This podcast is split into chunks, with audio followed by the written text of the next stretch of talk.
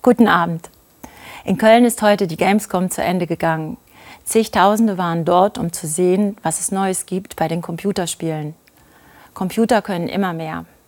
Sie nehmen uns mit in künstliche Welten, die für manche schon realer sind als die Wirklichkeit. Die künstliche Intelligenz, die KI, ist dabei, unseren Alltag zu optimieren. Nicht auszuschließen, dass der Computer eines Tages der bessere Autofahrer ist oder dass er schneller Krankheiten erkennt. Zugleich bleibt da ein Unbehagen. Werden Roboter die Menschen ersetzen oder umgekehrt werden wir Menschen immer mehr zu Robotern?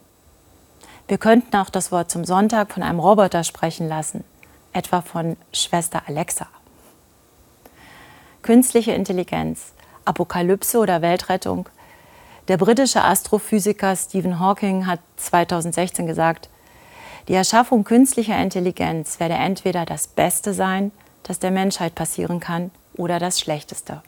Das Beste, wenn sie Probleme wie Krankheit und Armut lösen könnte.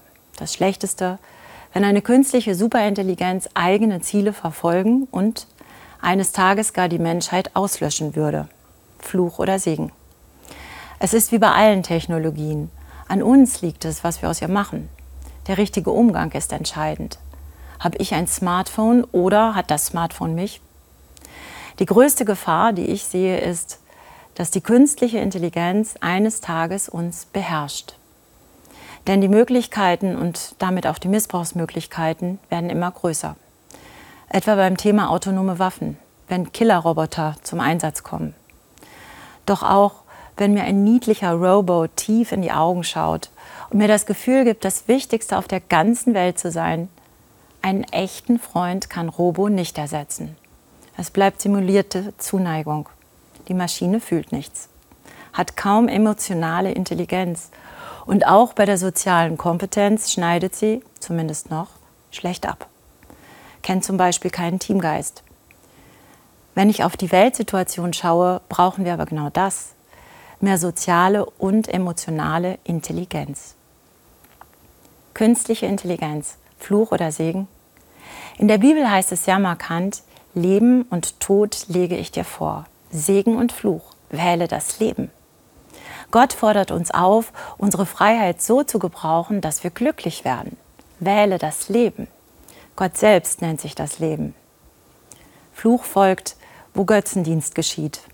Tragischerweise kann auch das Smartphone zum Götzen werden und mein Leben fremdbestimmen, mich krank machen. Segen folgt, wo ich mich für das Leben entscheide. In meiner Wahl hilft mir, auf die Stimme des Gewissens zu hören, auf diese innere Stimme. Auf sie kann ich hören oder auch nicht. Jede und jeder von uns hat dieses feine Gespür in sich, wie eine göttliche DNA, innerlich zu wissen, was eigentlich fair ist, was gerecht, was dem Leben dient.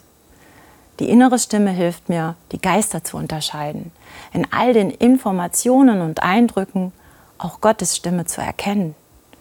Sich so zu orientieren setzt spirituelle Intelligenz frei dann könnte auch der Umgang mit der künstlichen Intelligenz wirklich dem Leben dienen. Ich wünsche Ihnen eine friedvolle Nacht.